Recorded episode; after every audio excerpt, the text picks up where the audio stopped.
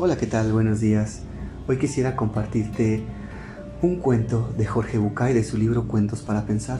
El cuento se llama El Buscador. Para mí me ha dejado bastante angustiado tal vez, contrariado, no sé cuál sería la palabra. Espero que te guste y que lo disfrutes. El Buscador. Esta es la historia de un hombre al que yo definiría como un buscador. Un buscador es alguien que busca, no necesariamente alguien quien encuentra. Tampoco es alguien que necesariamente sabe qué es lo que está buscando. Es simplemente alguien para quien su vida es una eterna búsqueda. Un día, el buscador sintió que debía ir a la ciudad de Camir. Él había aprendido a hacer caso riguroso de esas sensaciones que venían de un lugar desconocido de sí mismo, así que dejó todo y partió. Después de dos días de marcha, por los polvorientos caminos divisó, a lo lejos, Camir. Un poco antes de llegar al pueblo, una colina a la derecha del sendero le llamó mucho la atención. Estaba tapizada de un verde maravilloso y había un montón de árboles, pájaros y flores encantadores. La rodeaba por completo una especie de valla pequeña de madera lustrada. Una portezuela de bronce lo invitó a entrar. De pronto sintió que olvidaba el pueblo y sucumbió ante la tentación de descansar por un momento en ese hermoso lugar. El buscador traspasó el portal y empezó a caminar lentamente entre las piedras blancas que estaban distribuidas como el azar entre los árboles. Dejó que sus ojos se posaran como mariposas en cada detalle de ese paraíso multicolor. Sus ojos eran los de un buscador, y quizá por eso descubrió sobre una de las piedras aquella inscripción, Abdul Tarek. Vivió ocho años, seis meses, dos semanas y tres días. Se sobrecogió un poco al darse cuenta de que esa piedra no era simplemente una piedra, era una lápida. Sintió pena al pensar que un niño de tan corta edad estaba enterrado en ese lugar. Mirando hacia alrededor, el hombre se dio cuenta de que la piedra alrededor también tenía una inscripción, se acercó a leerla y decía, Yamir Khalif vivió cinco años, ocho meses y tres semanas. El buscador se sintió terriblemente conmocionado. Este hermoso lugar era un cementerio y cada piedra una tumba. Una por una empezó a leer las lápidas.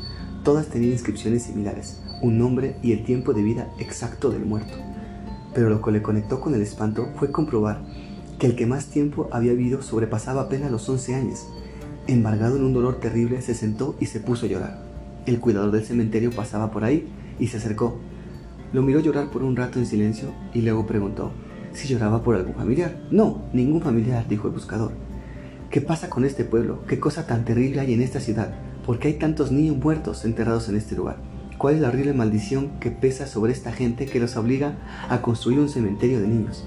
El, anciano se sonrió y dijo, puede usted serenarse, no hay tal maldición. Lo que pasa es que aquí tenemos una vieja costumbre, le contaré. Cuando un joven cumple 15 años, sus padres le regalan una libreta, como esta que tengo aquí, colgando del cuello. Y esta tradición entre nosotros que a partir de allí, cada vez que uno disfruta intensamente de algo, abre la libreta y anota en ella.